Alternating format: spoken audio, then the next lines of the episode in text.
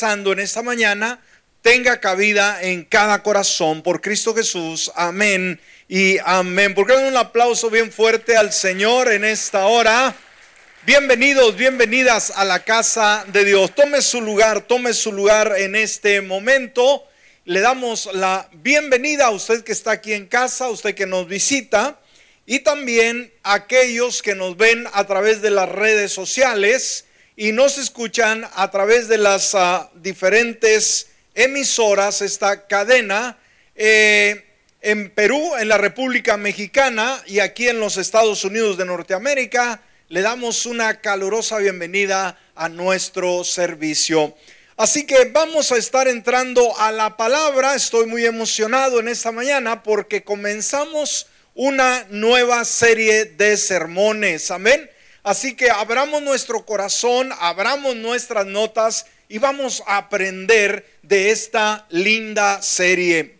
A ella le he titulado, esta serie que hoy comenzamos, desarrollando una cultura de discipulado en la iglesia. Amén. Desarrollando una cultura de discipulado en la iglesia. Y el título del primer tema que vamos a estar tocando en este día domingo es ¿qué es el discipulado? ¿De qué vamos a hablar en esta mañana, amados?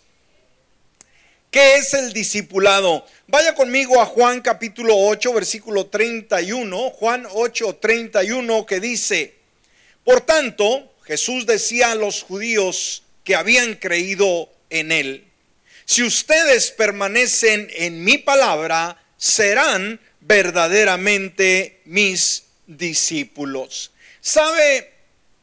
Cuando nosotros queremos saber qué es lo que más le interesaba o le interesa, le preocupa a una persona, es aquello que va a vociferar en el último momento de su vida.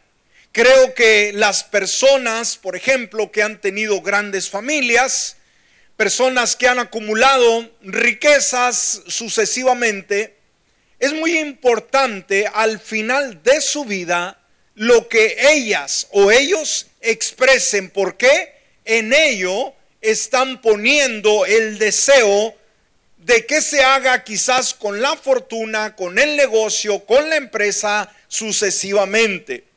Entonces dijimos, por lo general, lo que una persona considera más importante está en su mente cuando llegan los últimos días de su vida en la tierra.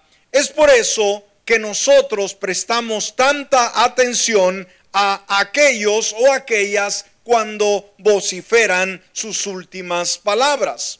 Ahora, nosotros como seguidores del Señor Jesucristo, que nos hemos comprometido a amarle y a seguirle, necesitamos de la misma manera qué fue lo más importante, qué fue lo que más le preocupó al Señor Jesús antes de ascender al cielo, antes de dejar a sus seguidores. Amén. Ahora, y Simplemente después de que Jesús resucita de entre los muertos y justo antes de ascender al cielo, antes de regresar al Padre, Jesús le dijo a sus discípulos y a, nosotros, escúcheme, Él expresó a sus discípulos y a nosotros lo que más le preocupaba. Ahora, ¿cuántos queremos saber qué era lo que preocupaba a Jesús antes de ascender al cielo? Lo que fue importante antes de partir. ¿Cuántos queremos saber eso? Bueno, debemos de entender que las últimas palabras que el Señor expresa están registradas eh, para nosotros en Mateo capítulo 28, versículo 18 al 20. Mateo 28, 18 al 20. Si está apuntando, por favor. Y como siempre le recomiendo que abra sus notas, apunte lo más sobresaliente del tema para que usted pueda aprender. Como creyentes somos llamados a aprender. Dice la palabra, Jesús se acercó a ellos, o sea, a los discípulos, y les habló diciendo, toda autoridad me ha sido dada en el cielo y en la tierra. Y dice el 19, por tanto, vayan y hagan discípulos de todas las naciones, bautizándolos en el nombre del Padre y del Hijo y del Espíritu Santo y enseñándoles que guarden todas las cosas que les he mandado. Y aquí yo estoy con ustedes todos los días hasta el fin del mundo. Aquí podemos ver lo que preocupó a Jesús antes de partir, lo que para él era importante. Ahora, ¿por qué analizar este detalle? Porque lo que fue importante para Jesús debe de serlo para nosotros. ¿Está conmigo en esta hora? Una vez más, ¿cuántos creemos que lo que fue importante para Jesús debe de serlo para nosotros? Amén. Muy bien. Entonces, esta era la gran orden, la gran comisión era tanto para las personas que ahí estaban en este preciso momento, como para cada uno de los seguidores que vendría a creer a través de ellos. Ahora, déjenme leerle algunas frases sobre el discipulado. Por ejemplo, Diedrich Bonhoeffer dijo, el discipulado significa adherir a la persona de Jesús y por lo tanto someterse a la ley de Cristo, que es la ley de la cruz. Y él mismo dijo, Jesús no se llama a sí mismo la sal de la tierra. Fíjese lo que dijo este gran hombre de Dios, sino a sus discípulos porque él confía esta obra. Y alguien dijo o escribió en una ocasión, ser un discípulo de Jesucristo, en otras palabras, no comienza con algo que nosotros hacemos, comienza con algo que Cristo hizo. Y también alguien escribió, al final, el discipulado supone vivir toda la vida cristiana, cristiana, perdón, ante otros. Ser un discípulo es vivir una vida cristiana que represente a Jesús a otros. Ahora, si está escribiendo, vamos a ver al punto número uno en esta hora. Y esto lo iniciamos con una pregunta. ¿Cuál es la situación actual de discipulado dentro de las iglesias? Una buena pregunta, ¿no? Ah, dijimos, ¿qué fue lo más importante para Jesús antes de ascender? Bueno, que se hicieran discípulos a las naciones, ¿ok? Bueno, después de más de dos mil años, la pregunta es, ¿cuál es la situación actual del discipulado dentro de las iglesias en general. Ahora, aunque el discipulado, escúcheme, viene a ser un elemento fundamental de la vida de la iglesia, la realidad es que la mayoría, escúcheme, una triste realidad es que la mayoría de los cristianos no participan en él. Digan, ouch. Amén. Una vez más, aunque es un fundamento bíblico, una vez más que salió del corazón del Señor Jesucristo, lamentablemente hoy en las iglesias, en su general, eh, generalmente hablando, no participan muchos en ella. Ahora, vamos a ver unas ah, estadísticas por este grupo Barna, que es un grupo de estadísticas cristianas que sondea diferentes iglesias a medios sucesivamente, y veamos lo que ellos encontraron. Una reciente investigación realizada por esta firma Barna en los Estados Unidos se confirma que, escúcheme, dos de cada cinco cristianos no participan en las actividades de discipulado de su iglesia local. ¿Cuál es la cifra que arroja eh, esta estadística, hermanos, de discipulado dentro de las iglesias? Que cuántos creyentes de cinco Amén. Dos, dijimos. Dos de cada cinco no participan en esta actividad de discipulado en su iglesia local. Mientras que la mayoría de los cristianos, escúcheme, experimenta algún tipo de inversión en el crecimiento espiritual, una vez más, la cifra, dos de cada cinco no se encuentran comprometidos con el discipulado del todo. El 56%, escúcheme, más de la mitad, el 56% de los cristianos consultados por Barna dicen que su vida espiritual es eternamente un asunto privado. O sea, más de la mitad de los creyentes que fueron encuestados dijeron que su relación con Jesús es un asunto privado, que no tiene que ver con los demás, que no tiene que ver con la iglesia, que no tiene que ver con grupos. ¡Wow! ¡Qué error tan más tremendo, ¿no? Aún así, para animar o entrar en estas relaciones de discipulado, los líderes de las iglesias deben apreciar cuánto y cómo estas ocurren y entender por qué algunos cristianos simplemente entender por qué no quieren involucrarse. Entonces, solo el 28% de los cristianos están comprometidos en las actividades de discipulado en sus actividades, perdón, en sus comunidades. ¿Qué porcentaje de personas creyentes dentro de las iglesias están realmente involucrados en el discipulado en sus comunidades? ¿Qué porcentaje? 28%. ¿Es un buen porcentaje? No. Un porcentaje que se espera del 100%, lamentablemente lo hemos reducido a un 28. Ahora, aunque muchos cristianos lamentablemente no están comprometidos en el discipulado en sus iglesias, una gran porción de ellos están ansiosos. Qué lindo, ¿no? ¿Por qué? Por participar en ese tipo de formación para crecer en su fe. Y esto debe motivarnos, motivarnos, aunque muchos no están comprometidos dentro de la iglesia, siempre hay un margen, un grupo de creyentes amplios que están ansiosos de participar en lo que es el discipulado. Vayamos al punto número dos si está escribiendo. Y esto nos lleva al desafío. Dimos en primer lugar la estadística, cómo está el discipulado a nivel iglesia, ¿sí? En el mundo entero.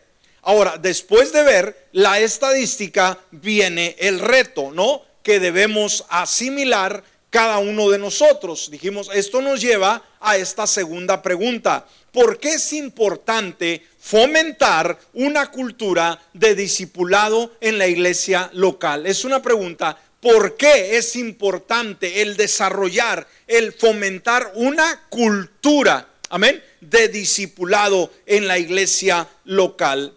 Ahora, debemos de entender algo. Alguien puede decir, bueno, el discipulado es otro rollo, yo solamente quiero ser un cristiano. Bueno, es que no podemos separar cristianismo de discipulado. Lamentablemente lo hemos hecho a través de los años, pero no es lo que la Biblia nos enseña. Ahora, el poder hacer, formar, fomentar una cultura de discipulado es clave para la iglesia. ¿Me escuchó? El fomentar esa cultura de discipulado no es una desventaja para la iglesia, sino al contrario, es una gran ventaja, ya que, ¿qué es lo que hace esta cultura de discipulado? Significa establecer una cultura bíblica que irradia una luz en contra de los aspectos anti Dios de la sociedad. ¿Me escuchó? Entonces, ser discípulo o fomentar esa cultura dentro de la iglesia local, hermano, no es una desventaja.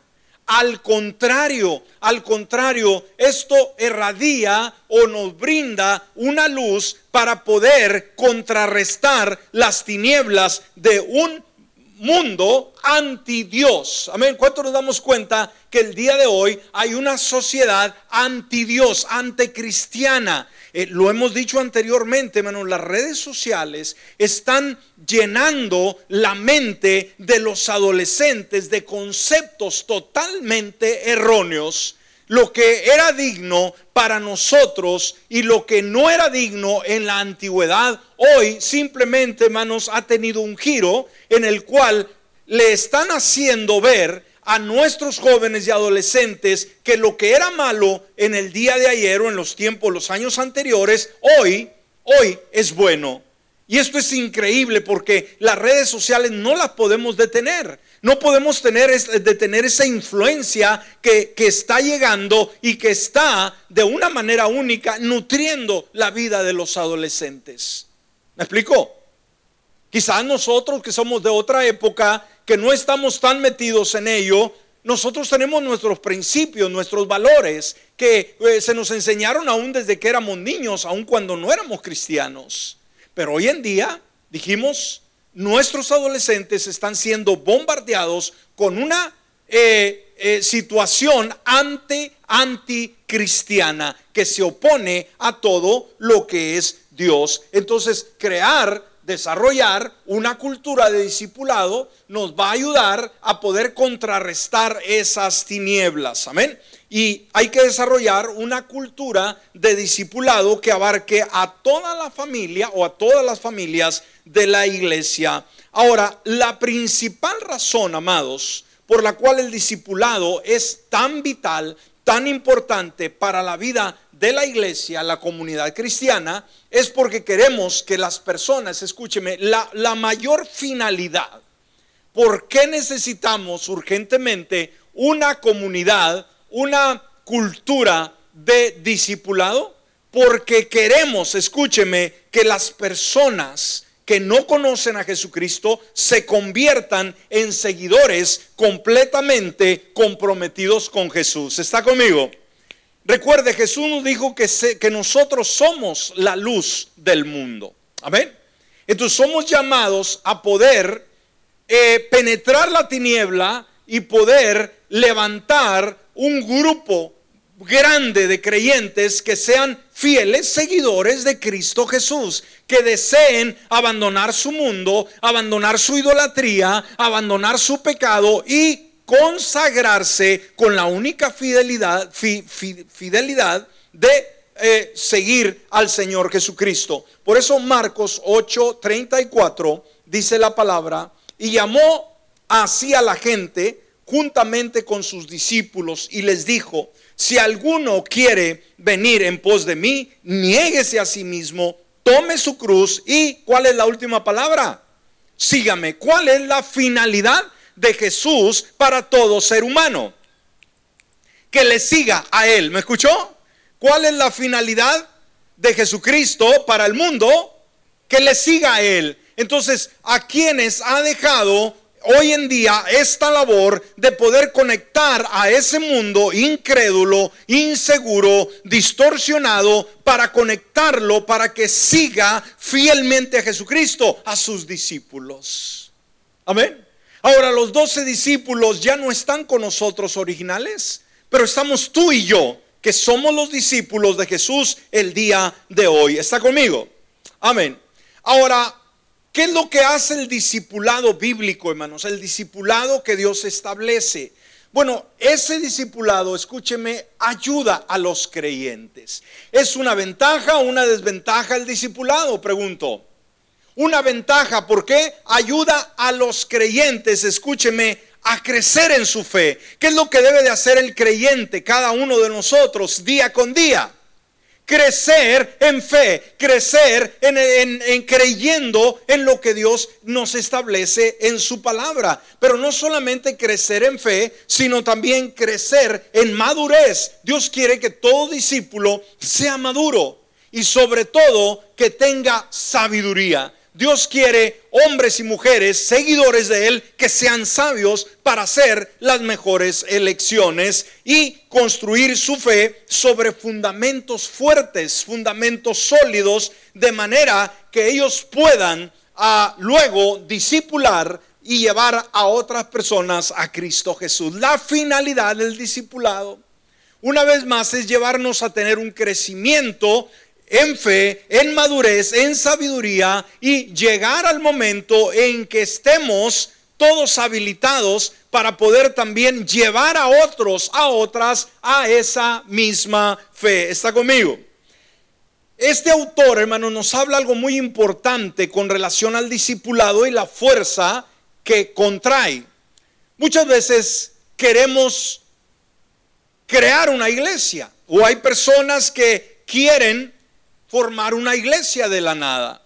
Y sabe, y nos enfocamos muchas veces en la gente, nos enfocamos en el grupo, en los programas, pero este autor, mire lo que dice Mike Bren, dijo, fíjese lo que él dijo, si tratas de construir una iglesia, muy rara vez tendrás discípulos. Fíjese, si quieres hacer una iglesia, dice, raras veces vas a tener discípulos, va a ser difícil hacerlos. Pero fíjese lo que él dice, por lo contrario, Pero si haces discípulos, siempre tendrás una iglesia. Wow.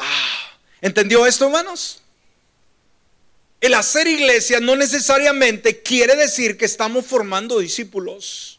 Por eso la gente va y viene, por eso la gente se cambia, por eso la gente ah, continuamente está entrando y está saliendo, ¿sí? ¿Por qué? Porque no hay un discipulado, ¿sí? Pero dice este hombre, cuando te comprometes en formar discípulos, nos dice, siempre tendrás una iglesia. No van a faltar creyentes. ¿Por qué? No van a ser creyentes nominales, no van a ser creyentes domingueros, van a ser creyentes fieles que te van a seguir, van a seguir al Señor, van a seguir la visión a pesar de las situaciones de la vida. Amén. Ahora, el discípulo o el discipulado debe preocuparnos porque no solamente nos beneficia a nosotros en el tiempo que estamos, sino que el discipulado tiene que ver con un legado. ¿Me escuchó, hermanos? Discipulado no es algo a lo que yo tengo que someterme a ser un buen discípulo y luego ser un buen mentor para discipular a otros, nada más, ¿sí? No podemos pensar solamente en nuestra propia existencia, en nuestra propia vida, sino el discipulado debemos verlo como un legado. ¿Qué es un legado, hermanos? Algo que se transfiere a una futura generación. Amén. Los doce discípulos que el Señor llamó, Él estuvo tres años y medio invirtiendo tiempo de calidad con ellos. Pero él sabía que un día él iba a partir, ya no estaría físicamente entre ellos, pero él tenía la certeza, escúcheme, que cuando él faltara, esos doce discípulos harían lo que él les enseñó. Amén. Ahora, ¿se, ¿se, logró el propósito de Jesús en los doce discípulos? Preguntó. Sí. Y gracias a doce discípulos, hermanos, el Evangelio fue creciendo y abarcó, oiga, todo el mundo conocido desde entonces y hasta el día de hoy, tú y yo somos producto, amén, del trabajo de doce discípulos fieles que decidieron seguir a Cristo Jesús y aunque ellos tuvieron su tiempo, ellos sabían que lo que ellos tenían no era solamente para ellos, para disfrutarlos ellos, sino para un legado. Amén. No sé qué tanto podían imaginarse hasta dónde llegaría el legado, pero ahorita, después de más de dos mil años, hermanos, ese legado ha continuado. Amén el trabajo que hizo Jesús en 12 hombres se fue multiplicando y hoy, el día, hoy en día somos el resultado de todo ello. Entonces el discipulado también es de largo plazo en sus resultados y esto lo acabamos de, hablar. Entonces el discipulado funciona para bien de los demás en las generaciones futuras. Si usted no se preocupa en ser un buen discípulo, póngase a pensar ¿Qué pasará en la siguiente generación? ¿Qué pasará en sus propios hijos? ¿Qué pasará con sus propios nietos si usted no se preocupó en ser un buen discípulo? Amén. Para poder ser un buen ejemplo, para transmitir un legado a la nueva generación. ¿Sí me explico? A veces eh, no queremos dar el precio. A veces decimos, no me conviene esta cosa. Pero nos olvidamos, hermanos, que nuestro discipulado no solamente va a afectar para bien nuestra propia vida, sino la vida de las futuras generaciones. ¿Cuántos queremos que les vaya bien a nuestros hijos y a nuestras hijas? ¿Cuántos queremos que cuando ya no estemos nosotros, nuestros nietos, nuestros bisnietos, nuestros tataranietos, les vaya bien en la vida?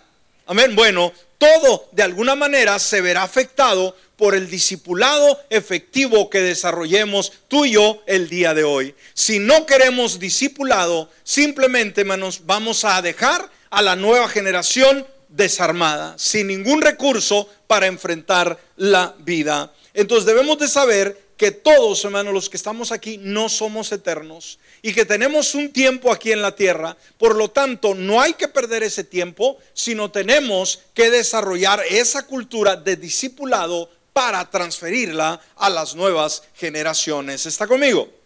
Entonces, florecer a largo de la vida, fíjese, discipulado no es decir, bueno, el año pasado fui un buen discípulo, o ya no lo seré, o hace cinco años yo fui un buen discípulo, pero el siguiente ya no. No se trata de eso, hermanos. Como creyentes sabemos que el Señor dijo lo que ya vimos anteriormente, sígame. Esa es la, finalidad de Jesús, seguirle. Ahora, desde que le dijimos al Señor, voy a seguirte, hermanos, es un compromiso que hacemos toda la vida. Y no tenemos que alguien a, dejar que ande juzgando, criticando si lo estamos haciendo. Eh, el mejor velador de todo ello vamos a ser nosotros. Nadie nos va a motivar a seguir a Jesucristo o nadie nos va a impedir detenernos de seguir a Jesucristo. Esa decisión la tenemos muy nosotros, yo y usted.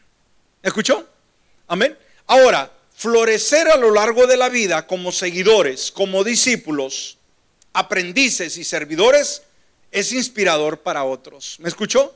Florecer en un discipulado, hermanos, digno, a un discipulado centrado. Esto va a, a, servir de inspiración a las nuevas generaciones. Por eso Filipenses capítulo 4, versículo 9, el apóstol San Pablo dio este consejo.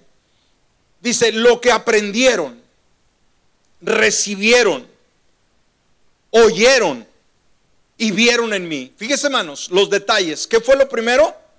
¿Qué es lo primero que enseñó el apóstol San Pablo, no? Una buena enseñanza, ¿no? Lo que enseñó, ¿sí?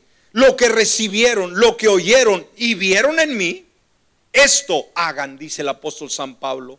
Y el Dios de paz estará con ustedes. Qué lindo. Entonces, lo que día con día estamos escuchando, de lo que nos estamos nutriendo, el ejemplo de lo que estamos viendo de otros discípulos que nos están discipulando, bueno, vamos a imitar esa fe, porque el apóstol San Pablo, él sabía, hermanos, a quién estaba imitando. Alguien dijo en una ocasión, discipular es invitarles a que te imiten. ¿Qué es discipular, hermanos, a la gente? Invitarlos a que te imiten a ti. Amén.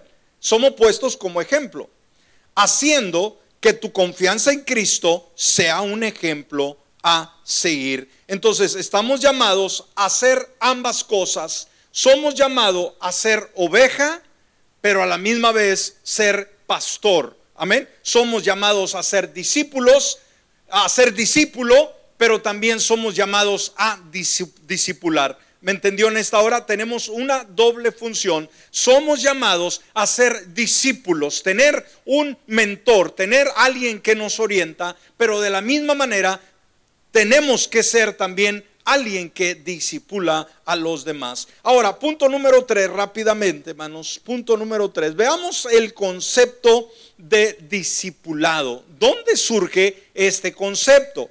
Ahora, debemos de entender que la iglesia, hermanos, desde sus inicios, ah, lo que practicó, lo que vivió, no todo surgió de la misma iglesia. Muchas de las cosas que la iglesia aprendió a desarrollar, pues venían muchas veces de la cultura donde ellos se movían.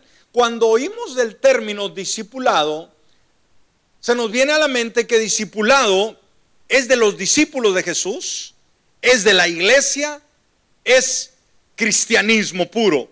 Bueno, el origen de la palabra discípulo no surge dentro de la iglesia y esto debemos de entenderlo, amén. Es un concepto secular que era muy práctico en esos tiempos y que se aplica de alguna manera al cristianismo. Entonces, cuando hablamos del concepto de discipular o discipulado, debemos de entender que esto no era una idea novedosa en el Nuevo Testamento que surgió con los discípulos o surgió con Jesús. Escúcheme, el concepto de discipulado era un concepto bien establecido en el mundo griego de los siglos antes de que Cristo viniera. Amén el concepto de discipulado ya estaba bien arraigado en la cultura griega antes inclusive de que Jesús viniera. Y es importante saber el origen del discipulado, si no, no vamos a poder entenderlo. Ahora, la palabra discípulo significa lo siguiente, significa aprendiz o estudiante. ¿Qué significa discípulo? Aprendiz o estudiante. Eso es, hermano. Es decir, eres un discípulo. ¿Qué es un discípulo? Es alguien que estudia, es alguien que está aprendiendo, es alguien que está en un proceso de crecimiento, de aprendizaje. Ah, y los griegos tenían discípulos, por ejemplo, en el ámbito de la filosofía. Usted sabe que los griegos, hermanos, eran personas muy sabias, eh, se levantaron genios, hombres muy, muy inteligentes en esa época, que usted los puede leer en historia, eh, quizás en la escuela, lo vio en su tiempo o lo puede leer el día de hoy. Grandes filósofos, grandes pensadores. Hubo uno de ellos, por ejemplo, Platón, ¿sí? Ah, y a este Platón se le llamaba comúnmente el padre de la filosofía. Era un hombre erudito, un hombre muy sabio. Y él desarrolló un sistema de pensamiento que se ocupaba de cuestiones de cómo el hombre adquiere, adquiere conocimiento y cuestiones relacionadas con el significado de la vida. Eran hombres muy sabios, que tenían mucha palabra, que tenían conceptos que eran muy nuevos para la sociedad, pero eran unos intelectuales, unos sabios. Ahora, Platón, este gran, como se le llamó ah, de una manera única, el padre de la filosofía, escúcheme, el padre de la filosofía, Platón, cuando tenía 20 años, él tiene la dicha de conocer a otro sabio, a otro filósofo llamado Sócrates. ¿Cuántos hemos oído el nombre de Sócrates? Amén. Bueno, ahora dijimos, ¿a qué edad Platón conoce a Sócrates? A los 20 años, fíjense hermanos, a los 20 años. Y a los 20 años decide, escúcheme, ser discípulo de su maestro. ¿Cómo se llamaba su maestro? Sócrates. Amén.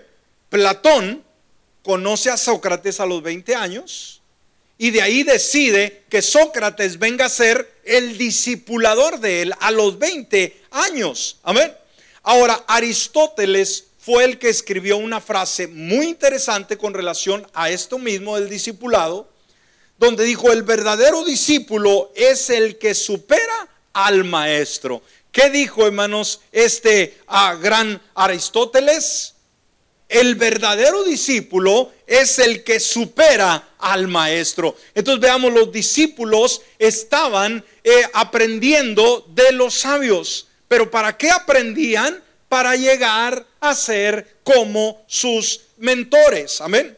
Ah, ahora, este hombre, Aristóteles, tomó lo que había aprendido y él constituyó, construyó academias y gimnasios.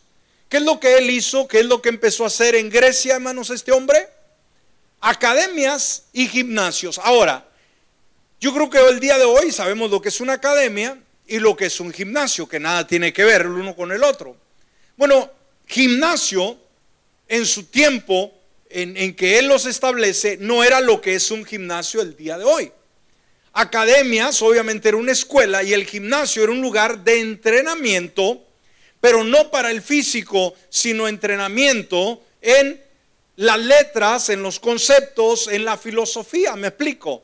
De ahí surgió esta palabra eh, gimnasio en el mundo antiguo entonces no era lo que el día de hoy conocemos como eventos deportivos, eran centros de formación para enseñar a los alumnos el pensamiento de Platón y el sistema desarrollado por Aristóteles. Entonces los estudiantes así entrenados fueron eh, perdón, gimnatizados, gimnatizados, o sea, llevados al gimnasio para aprender, para desarrollar y que obviamente, hermanos, de ese término surgió lo que el día de hoy conocemos con los, como los gimnasios. Y en los gimnasios, pues vamos a entrenar nuestro cuerpo, nuestro físico. Pero en el principio, gimnasio era un lugar donde se entrenaba en el proceso de eh, los pensamientos y lo que nos hablaba de la filosofía. Amén. Gloria a Dios. Ahora, punto número cuatro, ¿qué es el discipulado bíblico? Ya hablamos del discipulado secular que surge dentro de los griegos a través de estos grandes pensadores. Amén. Entonces el concepto de discipulado o discípulo estaba, hermanos, basado en alumnos, en estudiantes que los preparaban eh, los grandes pensadores para que cuando ellos ya no estuvieran, esa materia, ese curso o recurso, hermanos, no cesara, sino continuara. ¿Estamos? Ahora, ¿qué es el discipulado bíblico? Esto es muy diferente al discipulado griego, ¿no? Ahora, la iglesia primitiva adoptó eh, el mismo concepto. Se dio cuenta la iglesia que ah, el concepto de discipular, de ser un maestro, perdón, de ser un maestro, si un mentor y un alumno, hermanos, esto permitía el, el legado, como hablamos en un momento atrás, ¿sí me explico? O sea que cuando morían los sabios, pues no se acababa eh, el concepto, sino que los alumnos seguían transmitiendo ello. Entonces la iglesia desde el principio vio que esto era efectivo y lo adopta también sabiendo que el legado tenía que continuar. ¿Sí me explico? Esto es muy importante, hermanos. Amén. Esto no lo va a escuchar donde quiera. Así que es bueno que apunte, que estos conceptos se le queden. Entonces, antes de que los creyentes, escúcheme, escúcheme bien, se llamaran cristianos, en realidad se les llamaba discípulos. ¿Me escuchó? ¿Cómo se nos llama el día de hoy? Cristianos. ¿Sí? Pero sabe que anterior a la iglesia no se le llamaba cristiano, se le llamaba ¿cómo? Discípulos. Ahora, ¿dónde oímos el día de hoy el concepto discípulos? ¿Por qué fue cambiado? Porque fue alterado. ¿Por qué no, se le llama ahora los discípulos de Jesús? ¿Quién lo cambió?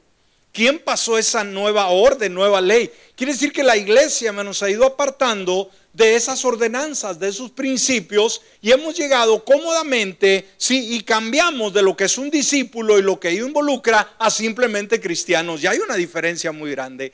En esta serie vamos a estar discutiendo la diferencia de ser un cristiano y ser un discípulo, y hay, son cosas muy diferentes. Amén.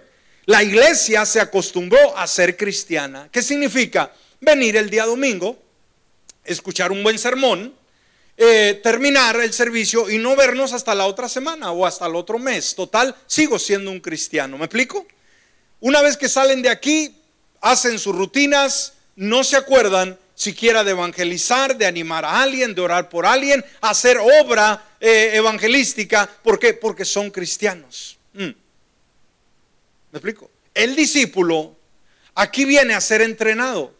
Pero allá afuera, hermanos, es el terreno donde realmente va a funcionar. Entonces veamos, aquí hay una diferencia muy marcada. ¿Sabía usted, por ejemplo, dijimos ese término cristiano en la Biblia? Escúcheme bien, escúcheme bien. En la Biblia, ¿sabe cuántas veces aparece este lenguaje?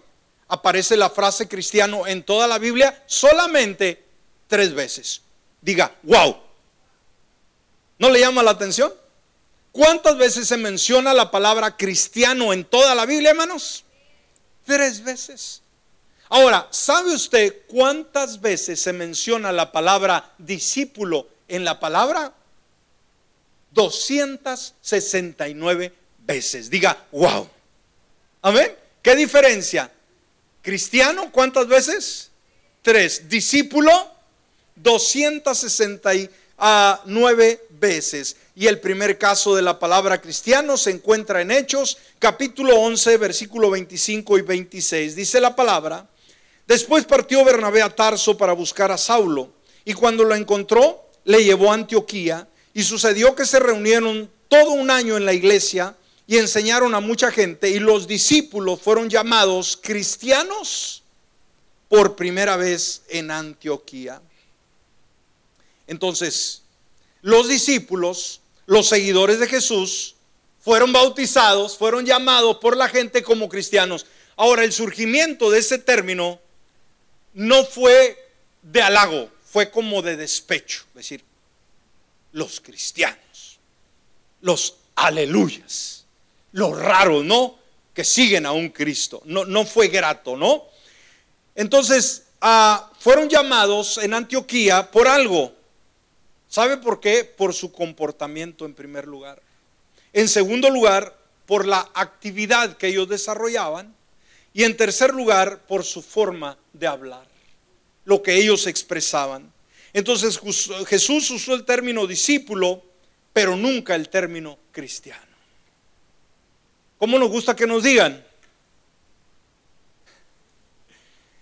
Debería de ser. Pero cuando nos preguntan, ¿qué eres tú? Yo soy un discípulo de Jesús, dices, oh no, yo soy cristiano. I'm a Christian. ¿Sí? Tremendo. Entonces, un discípulo, discípulo en la época de Jesús era simplemente alguien que seguía, que era un discípulo, aún en la cultura griega, hermanos, cuando el término estaba bien conocido y decía, ahí va un discípulo de Platón, de Sócrates, amén. ¿Qué significa un discípulo de Platón o de Sócrates? Era uno que qué? Seguía las enseñanzas al pie de la letra de su mentor. ¿Me explico? En el tiempo de la iglesia primitiva, cuando veían a alguien que seguía a Jesús, le llamaban discípulo. ¿Por qué? Porque seguía a Jesús en toda su enseñanza. Es la, descripción más clara de un discípulo, hermanos, es simplemente un seguidor de Jesús. ¿Y qué es usted? Un seguidor de Jesús. Entonces, ¿cómo, cómo debe de usted llamarse? ¿Cómo debe hacerse ah, patente como un discípulo? Sí, era alguien que seguía, aprendía con un maestro o rabino. El Nuevo Testamento recogió una vez más este concepto de la cultura griega y lo puso en un contexto espiritual para que sepamos cada uno de nosotros lo que significa verdaderamente ser un genuino discípulo de Jesucristo. El discipulado involucra un aprendizaje en el cual el aprendiz o estudiante es llevado hacia una meta particular. Amén. En el primer siglo, el discipulado era el proceso por el cual pasaba una persona para convertirse en un rabino. Dentro de la religión judía, un término que también se usaba es discípulo y era un aprendiz de un rabino. Esto lo vamos a ver en la siguiente clase, ¿sí? Ah, para continuar, el tiempo se nos ha terminado y vamos a detenernos aquí. ¿Aprendió algo en esta mañana? ¿Será que es importante el discipulado, hermanos? Hermanos, yo creo que sí. ¿Entendemos el concepto de dónde proviene la palabra discípulo? ¿Es, es meramente 100% cristiana o cristiano el término? No, ¿de dónde proviene? De la cultura griega, ¿sí? De esos ah, filósofos, ¿ok? Pero la iglesia lo adoptó para hacerle ver al creyente de la misma manera que un discípulo, así como los griegos, los filósofos tenían sus discípulos para poder continuar su legado, ahora los creyentes tenemos también un maestro que es el Señor a quien seguimos y queremos ser buenos discípulos para dejar un buen legado. Póngase de pie en esta hora. Entonces, ¿Será que es importante, hermanos, desarrollar una cultura de discipulado en la iglesia, en nuestra generación? El día de hoy, pregunto. Pregunto, ¿es importante o es opcional? ¿Qué dice usted? Es súper importante. ¿Solamente para nosotros? No, para el legado, para aquellos que vienen detrás de nosotros. Vamos a orar en esta hora. Cierre sus ojos. Padre bueno. Queremos darte gracias en este lindo día, Padre, por esta linda palabra que nos has dado en este momento sobre desarrollar, Señor, fomentar una cultura de discipulado en nuestra iglesia local. Señor, cada día estás interesado de que tengamos un mayor crecimiento. Nos damos cuenta que el día de hoy somos el resultado del trabajo, de la labor de un discipulado. Una excelente labor que hiciste con doce hombres sencillos, simples, que si que siguieron tus enseñanzas, los doce apóstoles, para que cuando tú ya no estuvieras con ellos, el legado continuara. Y esto no falló, fue lo más maravilloso que pudo suceder. Y gracias a ese legado, Hoy cada uno de los que estamos aquí y todos los que somos creyentes alrededor del mundo, somos producto de ese discipulado. Te ruego, Señor, que en nuestra iglesia local, cada uno de nosotros abramos nuestro corazón y nos esforcemos por desarrollar, por fundamentar una cultura de discipulado en nuestra iglesia. En el nombre de Jesús, para que todo aquel que no te conoce pueda venir a tus plantas. Para que haya discípulos que disipulan a otros y que también haya aquellos que son discipulados que seamos pastor, pero seamos oveja.